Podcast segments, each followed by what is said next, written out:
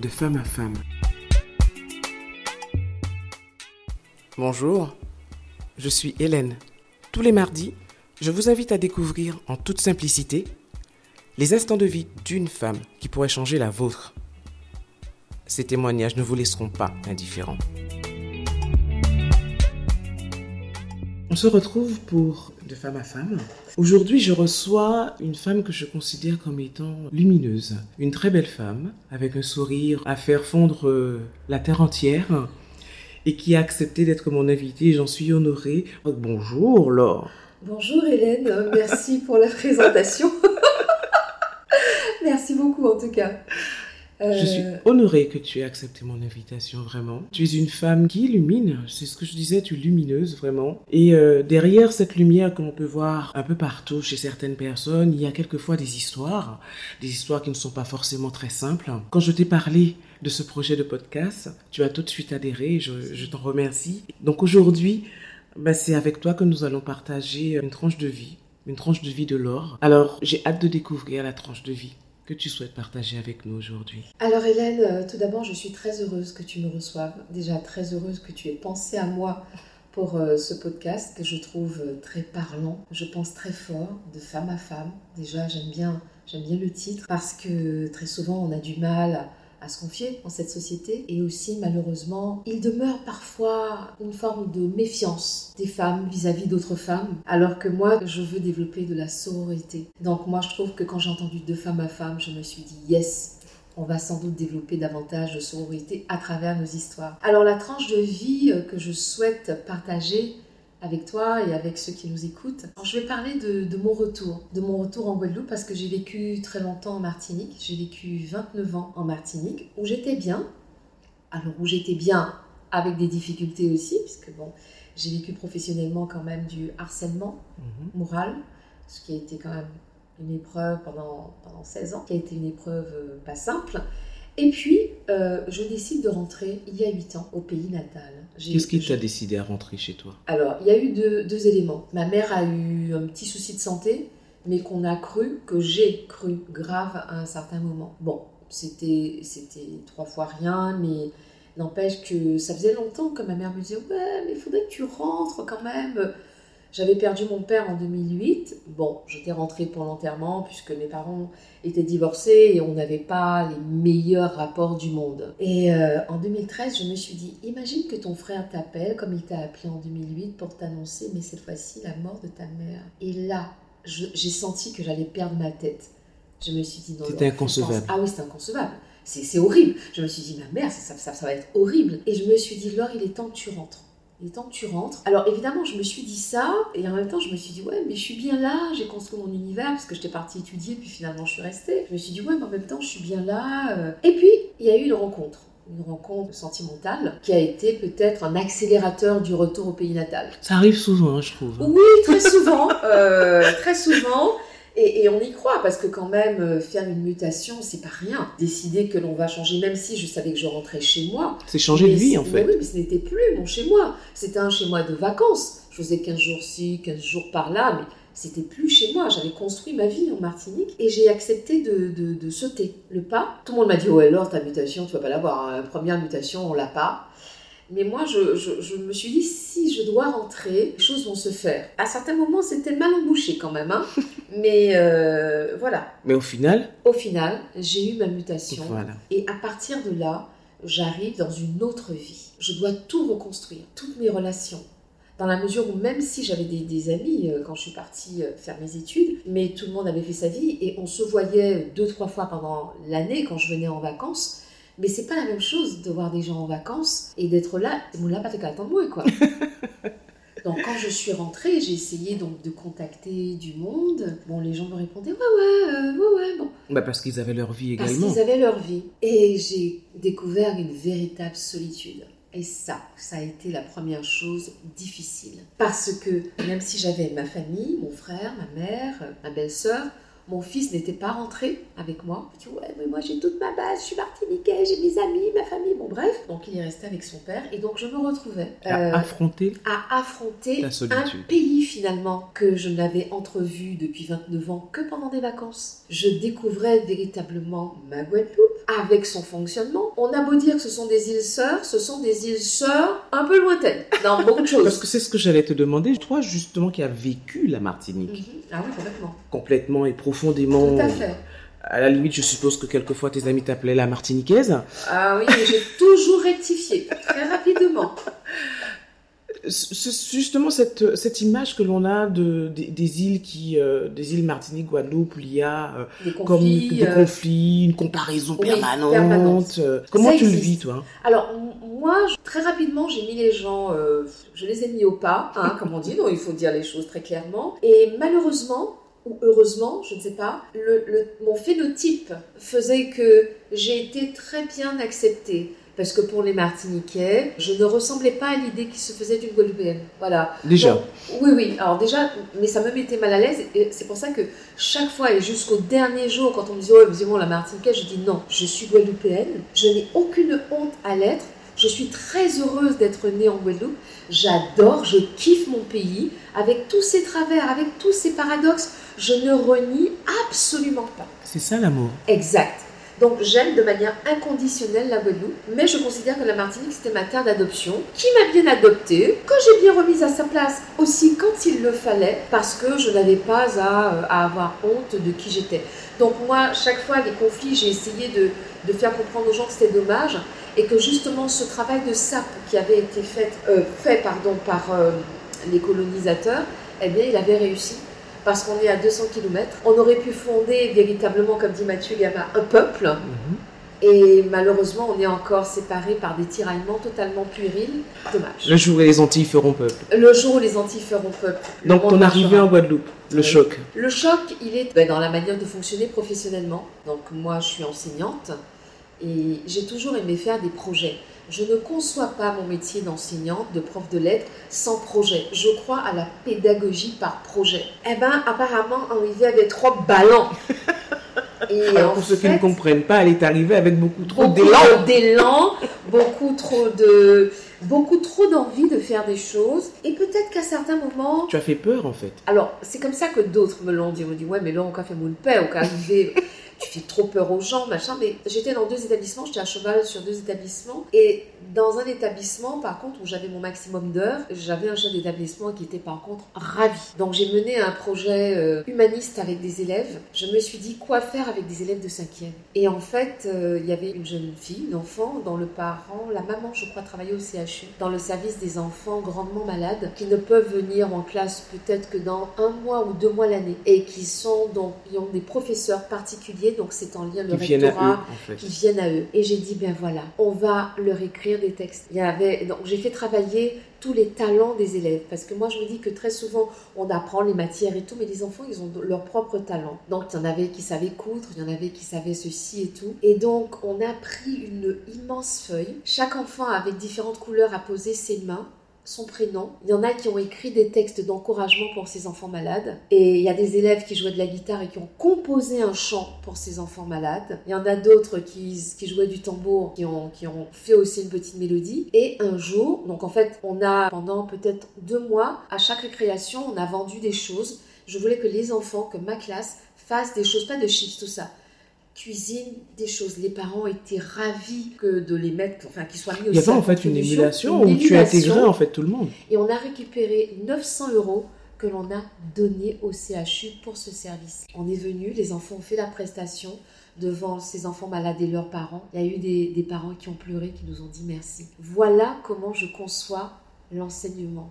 Alors cet enseignement, ce travail, est-ce qu'il, est-ce que c'est lui qui t'a permis quelque part de De me de rapprocher à ma combler, Guadeloupe? Non, Oui. et de, de combler cette solitude qui, Oui. est, qui est tombée littéralement Oui, sur toi quand tu es revenu en Guadeloupe. Oui, c'est vraiment ce travail, c'est vraiment mon travail parce que je suis une passionnée. Je suis passionnée par mon métier. Je le fais pas parce qu'il n'y avait pas autre chose à faire, puisque je suis diplômée aussi. J'ai un diplôme d'attaché de presse, Mhm. donc j'aurais pu faire cela aussi. Mais vraiment, l'enseignement, c'est un choix. J'aime les gens. J'aime profondément les élèves à qui j'enseigne. Et donc, c'est vrai que de me retrouver comme ça dans, dans cette solitude, parce qu'aussi ma vie sentimentale ne m'a pas donné euh, la joie que j'étais euh, j'étais Que tu que espérais j'espérais Et donc, c'est vrai que mon travail m'a beaucoup aidé. Et à un certain moment, j'ai dit au revoir à cette vie sentimentale dans laquelle je n'étais absolument pas heureuse. Ça n'a pas été simple, ça n'a pas été simple du tout pour beaucoup de raisons, parce que pendant longtemps, j'étais esclave, c'est le mot, du regard des autres et du jugement, ce que l'autre avait pensé. Surtout en tant que femme aux Antilles, quand une femme quitte un homme, elle passe toujours pour la cruelle. Surtout quand cet homme donne une belle réputation, enfin une belle image de lui à l'extérieur. Il y a la personne avec laquelle on vit et il y a la personne que l'on connaît à l'extérieur. Ça a été très difficile pour moi de prendre cette décision parce que je me suis dit, mon Dieu, je vais être jugée. Je vais être plus que jugée, condamnée. Parce qu'il y a le jugement, mais il y a la condamnation. Et là, je me suis dit, ça va être difficile, ça va être très difficile. Et puis un jour, je me rappellerai toujours, il était minuit 15, et je me suis dit, Laure, prends ta vie en main. Je me voyais mourir en fait. Quand j'ai essayé de penser à mes années futures, je, voyais le néant. Et j'ai j'ai fait un rêve et j'étais absorbée par le néant. J'ai eu peur, mais peur physiquement. Je tremblais, je pleurais, je sentais que j'étouffais. Je me suis dit, je suis morte en fait. Et c'est là où j'ai compris que on peut être vivant, respirer de l'oxygène, mais être mort. Et j'étais morte. C'est vrai qu'il y avait mon, métier qui me tenait, mais à part cela, il n'y avait, rien. Or, j'avais des rêves que je caressais au fond de moi. Ben, une fois, j'ai demandé, on me dit, oh, de toute façon, c'est tellement, c'est tellement creux ce que tu écris que bon, euh, maintenant, il n'y a pas d'intérêt. Et j'ai failli arrêter. Je me voyais mourir à petit feu. Et ce soir-là, à minuit 15, je me suis dit, non, Laure, là, il est temps de prendre ta vie en main. C'est possible. Il n'est pas trop tard. Tu es encore en vie. Tu es pleine de rêves. Là maintenant, tu vas les réaliser. Alors, ce fameux soir à minuit 15, peut-être c'est ton heure de rendez-vous avec euh, l'univers, Dieu, enfin le, nom que, que, que, tu souhaites lui donner. Qu'est-ce que tu as décidé de mettre en place? Qu'est-ce que tu as mis en place Alors, pour pouvoir t'en sortir et accepter de te retrouver face à toi Qu'est-ce que j'ai mis en place? Tout d'abord, j'ai été radicale dans ma décision. J'ai plus tergiversé. J'avais déjà, et là, j'ai fait le bilan. Donc tout d'abord, j'ai écrit. Je me suis écrit à moi-même. Le pouvoir de l'écriture? Absolument. Je crois au pouvoir de l'écriture parce que cette mise à distance permet de voir véritablement le parcours que l'on a déjà effectué et celui qui nous reste à faire. Donc j'ai commencé à écrire. Donc j'ai pris une feuille que j'ai séparée en deux. D'un côté, j'ai mis ce que j'ai déjà fait. Ce que tu avais déjà réalisé selon toi dans ta vie Dans ma vie. Et de l'autre côté, mes rêves. Et je me suis rendu compte que la, la colonne rêve était quand même bien longue. Ça veut donc dire, quand j'ai comparé les deux colonnes, que ma vie n'était pas finie et que justement, elle allait commencer autrement. Donc ça a été la première étape. La deuxième étape, je suis allée voir une psychologue. Grand nombre pas 40. Reconnaître qu'on a besoin d'aide. Reconnaître que l'on a besoin d'aide, c'est la première chose fondamentale. Même si j'ai toujours lu des choses, parce que moi, je, fais un travail sur moi depuis, depuis longtemps. Enfin, je veux dire, j'ai toujours su faire cette propre analyse. Mais à ce moment-là, j'ai senti que j'avais besoin d'aide. Ça a été la deuxième étape. J'ai fait quatre séances parce qu'elle m'a dit non, Madame Tara, vous êtes très euh, sensée, équilibrée. Mais n'empêche qu'elle avait compris que j'avais besoin quand même de verbaliser. De ce regard, et de ce regard extérieur. De ce regard extérieur. Et quand elle a validé que on va arrêter de se voir parce que les choses sont en place, je sentais que ça y est, je pouvais me tenir, que mes jambes n'étaient plus du coton, parce qu'il y avait encore cette peur qui était là. Hein. Et à partir de ce moment-là, j'ai continué mon activité d'écriture de manière régulière et assidue. Et les trucs venaient, et j'avais des choses à dire, et j'avais des choses à dire, et j'avais des choses à dire. Donc, la troisième étape, ça a été de reprendre ma plume de manière régulière. La quatrième étape a été de me dire, maintenant, Laure, tous ces écrits-là, tu vas en faire quelque chose. Donc, toutes ces étapes, j'avais l'impression que j'étais comme quelqu'un de désarticulé et, et dont le squelette partait en vrille dans tous les sens. Et à chacune de ces étapes, un peu comme un robot, genre Robocop, j'avais l'impression que les choses Les morceaux se recollaient. Les morceaux se recollaient. La solitude. Revenons à la solitude. Je l'ai regardé, parce que j'avais trouvé un logement, j'étais dedans, et je n'arrêtais pas de dire tous les jours, regarde comment tu es heureuse regarde comment tu es heureuse. Pendant longtemps, j'avais peur de ressembler à ma mère parce qu'elle avait divorcé très jeune et elle avait refusé de faire, de refaire sa vie. c'est quelque chose que l'on retrouve souvent aussi, ça, la peur, de, ressembler, à, reprendre, de reproduire, voilà, voilà, de reproduire le, le schéma familial. quand j'avais fait la thérapie, elle m'a dit la thérapeute, elle m'a dit, votre mère avait fait le choix de ne plus refaire sa vie. Est-ce que, ça, est-ce que c'est le vôtre? Elle me dit donc, il n'y a pas de ressemblance possible. Vous, avez, vous n'avez pas les mêmes choix de vie.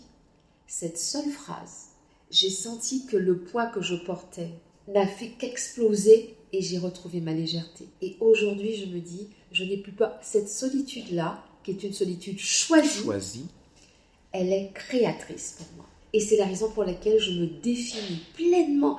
Et je dis ça, mais je suis une femme heureuse. Je suis une femme heureuse parce que justement, je me suis débarrassée de, du jugement des autres.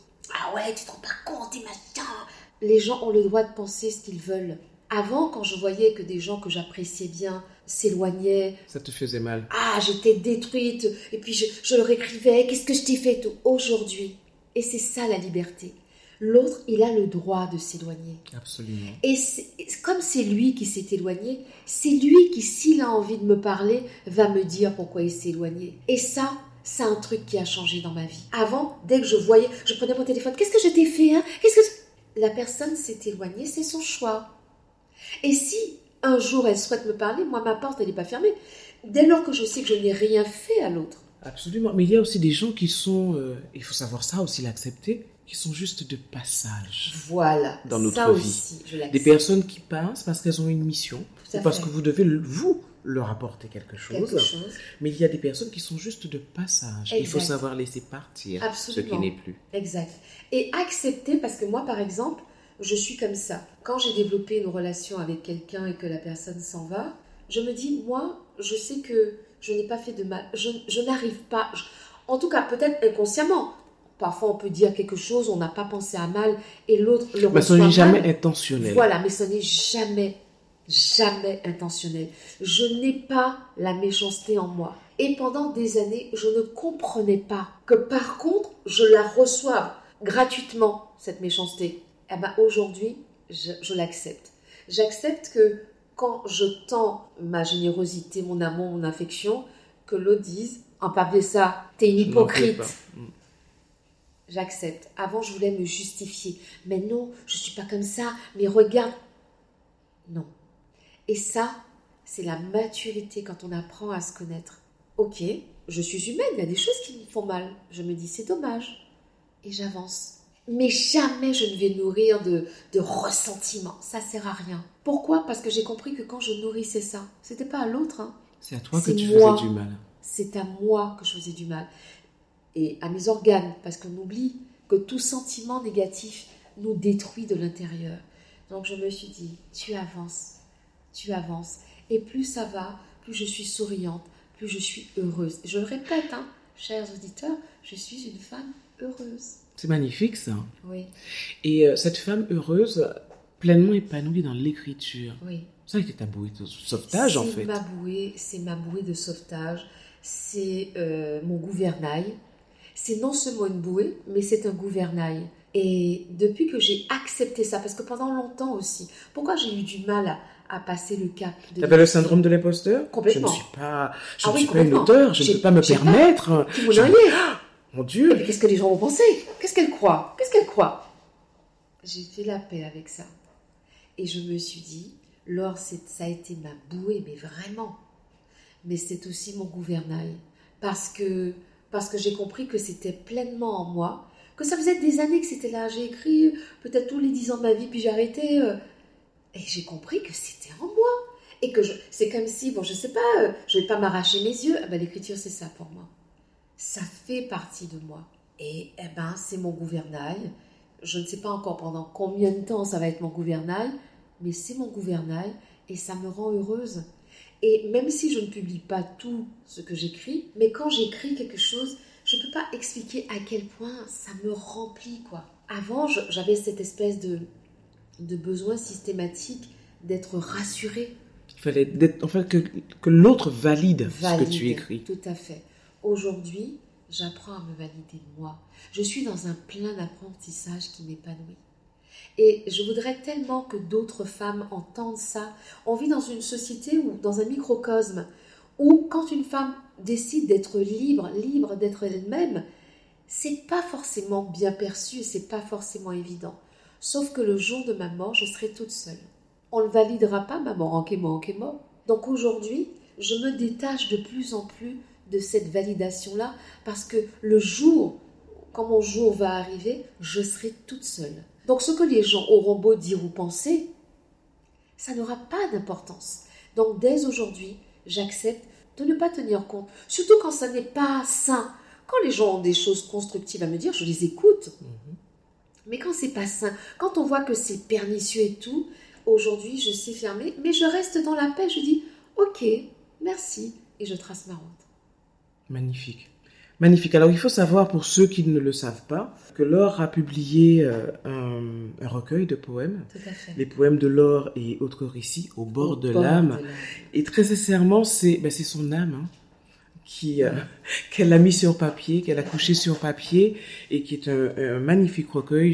J'en suis fan hein, personnellement. Et comme tous tes fans, nous attendons le prochain. Qui est en préparation. Donc, euh, donc c'est cette écriture qui a qui t'a sorti de qui t'a fait euh, enfin qui t'a sorti elle t'a pas sorti de ta solitude qui t'a fait basculer d'une solitude euh, subie à une solitude comme étant un choix, tout simplement.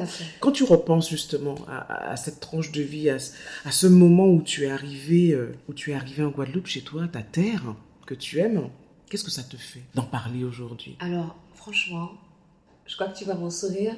Oui, je quand le vois. Quand j'avais toutes mes épreuves, quand j'étais vraiment dans, dans, ces choses lourdes, ma mère, paix à son âme, me disait, tu sais, Laure, ce qui te semble très difficile aujourd'hui, ce qui fait que tu as du mal à être dans la gratitude, tout ce par quoi tu passes comme, comme épreuve, dans peu de temps, bien plus courtement que tu ne le crois, tu pourras le partager avec d'autres femmes.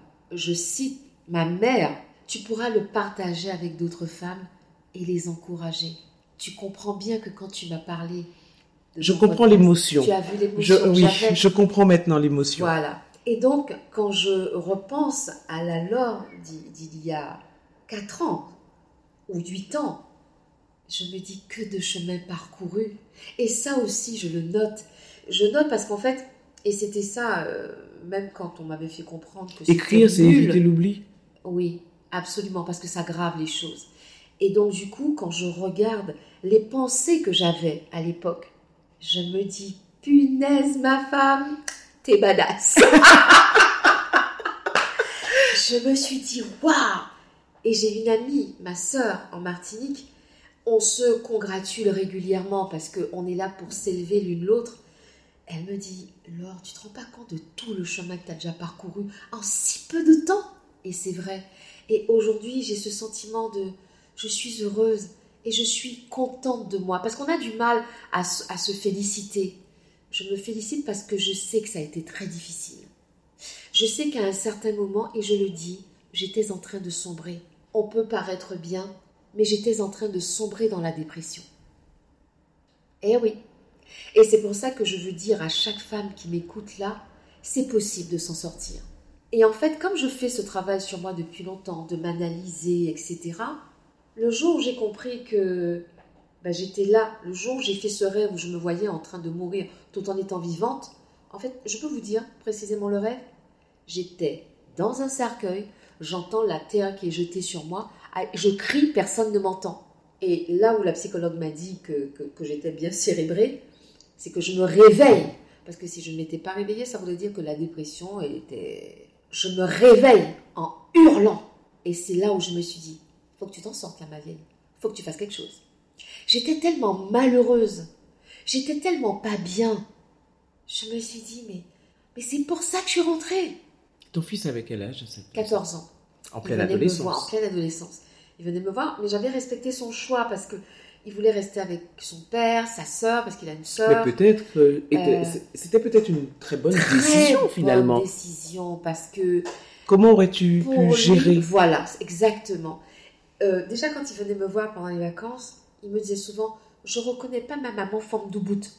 Parce qu'il m'a toujours, m'a toujours décrit comme ça. Depuis là, je sais tant, il m'a dit un jour, et ce jour-là, j'avais été heureuse comme tout, il m'a dit Maman, tu sais quoi? En forme d'Ubud. Et il m'a dit, maman, je ne sais pas ce qui se passe, mais je ne reconnais plus la forme d'Ubud. Et quand il m'a dit ça, parce que c'est un enfant hyper précoce, Il lit, il lit rapidement les gens, tout ça. Il était tout le temps heureux de me voir. Il me dit, mais tu me fais de la peine, maman. Il y a un truc triste en toi. Il me dit, ouais, tu rigoles. Il a perçu en fait cette petite lumière qui s'était éteinte. Qui s'était, voilà. Il me dit, je, je reconnais plus cette forme de bout lumineuse. Il me dit, maman, sauve-toi. Il me l'a dit, sauve-toi. Il me dit de même que tu sais toujours encourager les autres. Il me dit, regarde toutes ces copines que tu encourages, que tu écoutes. Là maintenant, sauve-toi. Ah, ça a été la claque aussi, hein, ça. Oui, je ne l'ai pas dit, mais parmi les, choses qui m'ont permis de. Ça a été. Ouais. Sauf toi. Ton fils. Mon fils. Alors aujourd'hui, justement, si tu avais un conseil à donner aux femmes qui nous écoutent et qui pourraient euh, se retrouver dans ces situations où la vie fait qu'on se, on se retrouve face à soi, sans, sans en avoir fait le choix au départ, qu'est-ce que tu leur dirais? Alors, tout d'abord, c'est vrai qu'il n'y a pas de recette, il n'y a pas de magie mais tout d'abord, je dirais, allez chercher en vous-même ce que vous voulez pour vous-même. Parce que ce qui nous rend aussi, et ce qui rend beaucoup de, femmes malheureuses dans notre société guadeloupéenne, le développement des réseaux sociaux a fait que beaucoup de gens se comparent à travers des images que les autres. Je rappelle que les gens choisissent des images euh, très souvent retouchées, euh, etc., etc. Les gens choisissent de La magie des filtres. Voilà. Oh, la magie des filtres. Ce que je n'utilise pas, je le dis au passage. D'abord, Essayez de savoir ce que vous voulez pour vous-même. Prenez ce temps-là. Écrivez sur une feuille quelconque, écrivez Je suis un tel, voilà ce que j'ai déjà fait, mais qu'est-ce que je veux pour moi? Comment je m'imagine? Qu'est-ce que je pourrais imaginer pour moi le mois prochain, l'année prochaine? Ensuite, mais comment je peux atteindre ces choses-là? Qu'est-ce qu'il va falloir que je mette en place? Tu dis quelque chose de très très intéressant. Dans la projection, tu as parlé de du mois prochain, dans six mois, dans un an. Il est vrai que quelqu'un qui, euh, qui est proche de la dépression, ou qui est en dépression, ou qui n'est pas bien, ou qui, euh, qui passe une épreuve très difficile de solitude, c'est extrêmement important justement pour moi, je pense, de commencer par la projection à une semaine. Tout à fait. Parce que quelquefois, à une semaine, on, ne s'imagine même pas ce qu'on pourrait faire Tout à, fait. à une semaine. Exact. Et puis, la, la deuxième chose que je dirais, on a des amis, il faut éviter d'être seul. Moi, ce qui m'a aidé dans cette solitude, alors c'est vrai que, mon amie sœur, est en Martinique, et on se disait ça l'autre jour, tous les jours, on s'envoie des WhatsApp. Tous les jours. Ça fait huit ans quand même que je suis rentrée. Quand je prends mon téléphone, tous les jours, comment vas-tu? Alors, en Martinique, tout le monde m'appelle Laurie. Il y a peu de gens qui savent que je m'appelle Laure. Tu vois, tout le monde m'appelle Laurie, Laurie, Laurie. Ah bon? Tous les matins. Coucou ma Laurie, comment vas-tu? Elle s'appelle Odile. Coucou ma Didile, comment vas-tu? Et en fait, on est tellement proches que j'arrive à sentir et elle arrive à sentir. Ça aussi, parce que très souvent, euh, dans des trucs à la mode, on encourage les gens à être que tout seul, tout seul. Non. Seul, on va vite peut-être, mais ensemble, on va loin. Il faut faire du ensemble. Il faut développer du commun. C'est très important. Ça, ça m'a aidé aussi. De savoir que en Martinique, il y avait cette amie sœur qui me disait Laure, hein? Ah bah, qu'on ça Laure. Et du coup, qui elle aussi me poussait. Et pareil, elle, quand elle a eu ces moments très d'armes, je l'ai poussée. Et en fait, la sororité, hein, Hélène, la sororité, c'est quelque chose qui est capital. Et quand on a la chance d'avoir une, deux amis à qui on peut se confier en toute liberté, sans fil, sans rien, on est vrai, ça aide. Ça, ça m'a empêché de sombrer complètement, quoi. Parce qu'elle entendait à ma voix, à mes audios, elle me disait Laurie, ça va pas là? Laurie? Et elle m'a dit Je pense que j'ai dit oui. J'ai appelé la psychologue, je vais aller la voir. Donc, évitez de rester seul. Et même quand euh, quelqu'un nous invite et qu'on n'a pas envie d'y aller, y aller. Plusieurs fois, quand on m'a invité quelque part, j'ai pas envie de sortir. Et finalement, les gens insistaient quand je suis sortie. Oh bien fou que cela t'a Un bien fou. Donc surtout, quand on commence à sentir que cette solitude, euh, mais cette solitude morbide, c'est pas une solitude heureuse comme celle que je vis où je, quand j'ai pas envie de sortir, mais c'est un choix. Et sinon, j'aime bien. Euh, il faut résister à cela. Parce qu'on ne voit pas à quel moment on s'enfonce, mais on s'enfonce très rapidement. Voilà. Parce qu'on ne fait pas forcément attention aux signes. Exactement. C'est pour ça que je dis qu'il est important d'écrire, peut-être pas un journal au quotidien, mais ou alors, moi j'ai conseillé à une amie l'autre jour, fais des audios. Parle-toi à toi-même, enregistre-toi, fais des, fais des vocaux et écoute-toi à la fin d'une semaine, écoute ta voix. Moi je crois beaucoup à la voix. Notre voix reflète notre état d'âme. Absolument. Et quand elle écoute euh, ses voices, comme on dit en anglais, quand elle écoute ses, messages, elle se dit, oh, mon Dieu, mais j'étais au bord du gouffre là. Donc pour ceux, pour celles et ceux qui n'auraient pas la force d'écrire, enregistrez-vous. Surtout les téléphones portables, il y a un petit truc où on peut s'enregistrer, un dictaphone. Et mettez date et donnez un titre, votre mot du jour, votre, votre état d'esprit de ce jour-là. Et dans la semaine, à la fin de la semaine, réécoutez et vous verrez. Vous verrez ce que vous pensiez le lundi. Quand on réécoute dans six mois, c'est encore mieux. Ah, c'est extraordinaire. Il m'est arrivé de faire ça aussi. De m'enregistrer, de me dire, bon, allez, aujourd'hui, tel jour. Ouais, aujourd'hui, c'est pas top. Voilà ce qui m'est arrivé. J'ai pas compris, etc., etc. Et conserver cela. Et parfois aussi, en conservant ça, ça peut nous aider à écrire. voilà. Source d'inspiration. Exact. Tu es ta première source d'inspiration. Ta vie est ta source d'inspiration. Oui, parce qu'en fait, on a des vies beaucoup plus riches qu'on ne le croit. Je ne suis pas Madame Obama, je ne suis pas ceci. Mais il faut arrêter de croire que, notre vie, elle est banale. Aucune vie n'est banale. Toutes les vies sont riches. Mais il faut commencer à arrêter de se comparer aux autres. Parce que c'est vrai que la comparaison, comparaison n'est pas raison, comme dit le proverbe. Euh, on a le sentiment que les autres vivent des vies plus extraordinaires que nous. C'est pas vrai. Et quand j'ai commencé à comprendre cela, mais je me dis, un, je connais des femmes extraordinaires, je connais donc des gens formidables, je fais un métier extraordinaire. Un métier que tu aimes. Et en plus, un métier que j'aime. C'est pas donné à tout le monde d'avoir un métier que l'on aime et que l'on fait depuis tant d'années avec autant de passion. 26 ans plus tard, chaque rentrée scolaire, quand je dois parler tu es autant excité que tes élèves. Ah oui, à ce point. Oui, et puis après, bon, les cinq minutes après, ça passe, mais chaque nouvelle classe, je me dis, waouh, il y a de l'émotion. Challenge. Oui, il y a de l'émotion. Je ne suis pas, euh, je, je suis pas, je fais pas ça de manière, euh, non. C'est oh là là, il va falloir les retrouver encore. Non, je suis, j'ai toujours cet enchantement-là. Et mes élèves me le disent, me disent, Madame, l'impression que c'est votre premier poste. J'ai dit, c'est toujours, chaque année scolaire, c'est mon premier poste. Parce que chaque année scolaire, ce sont des élèves nouveaux. Absolument. Donc euh, voilà. Absolument. Il faut conserver cette magie-là. Et moi, plus j'avance dans l'existence, plus je vieillis et plus je, je, me dis, mais la lumière, elle vient de l'intérieur. C'est ça. En fait, c'est ça, en fait, la magie, finalement, qui devient magie, c'est de se dire, moi, je regarde les choses avec enchantement. Les gens me disent, oh là là, t'es toujours dans les oh là là. Eh ben, c'est pas grave. Moi, je suis dans les waouh, je suis dans, mais c'est génial! Parce que quand on perd son âme d'enfant, on devient un, vieux con ou une vieille conne. J'ai pas du tout envie d'être ça. je veux conserver mon âme d'enfant et conserver ma capacité à m'émerveiller. Et ça, les gens, c'est fondamental. Absolument. Alors c'est vrai que j'allais te demander, euh, pour terminer notre petit échange, quelle touche d'espoir que tu aurais aimé insuffler aux femmes en général, mais tu en as déjà donné tellement, mais je sens que dans tous les cas de figure, tu as encore des choses à donner. Alors vas-y, je t'en prie. Alors, moi, ce que je pourrais dire à toutes ces femmes qui nous écoutent, vous êtes des personnes magnifiques. Uniques et Uniques, magnifiques. magnifiques. Et puis, je voudrais dire aussi à toutes ces personnes qui nous écoutent, foutez la paix au corps des gens, s'il vous plaît, les gens. Arrêtez de parler aux gens de leur corps, s'ils ont grossi, s'ils ont maigri, s'ils ont ceci. Parce que cette enveloppe-là, on lui fait beaucoup de mal.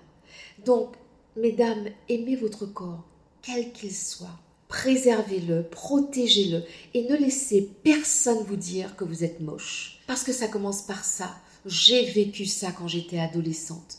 J'ai vécu ça quand j'étais enfant. Enfant, j'étais ronde. Ah, t'es une grosse patate. Adolescente, j'étais hyper menue. Ah, ou mexo.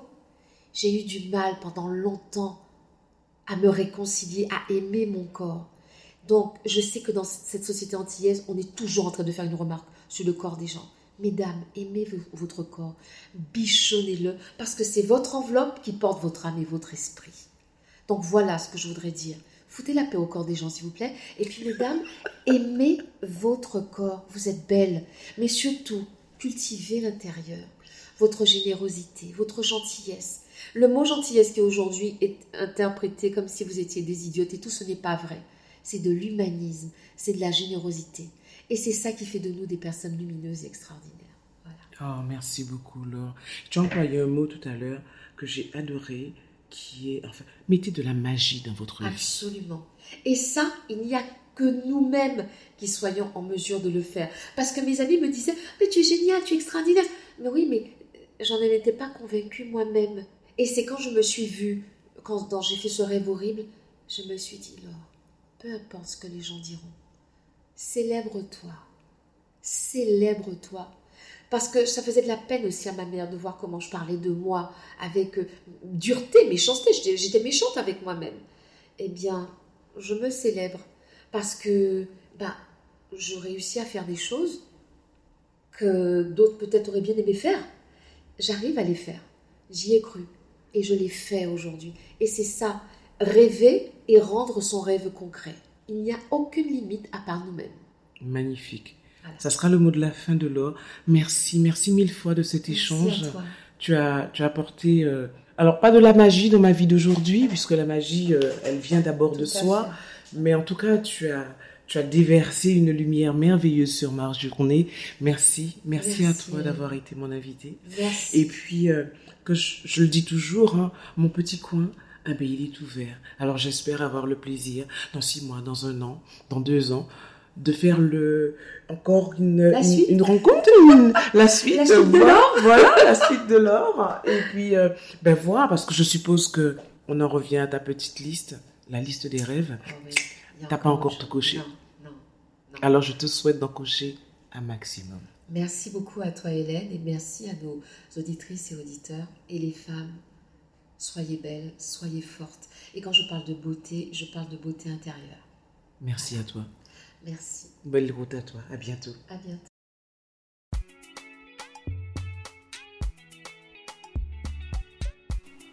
Merci d'avoir été avec nous pour cette tranche de vie. Si vous avez apprécié, n'oubliez pas de vous abonner à ma chaîne YouTube de Femme à Femme pour ne manquer aucun épisode. Ce podcast est également disponible sur un grand nombre de plateformes. Alors likez, donnez un maximum d'étoiles et surtout partagez. Si vous souhaitez témoigner, envoyez-moi un message à l'adresse mail qui figure dans la description. À mardi prochain. En attendant, prenez soin de vous.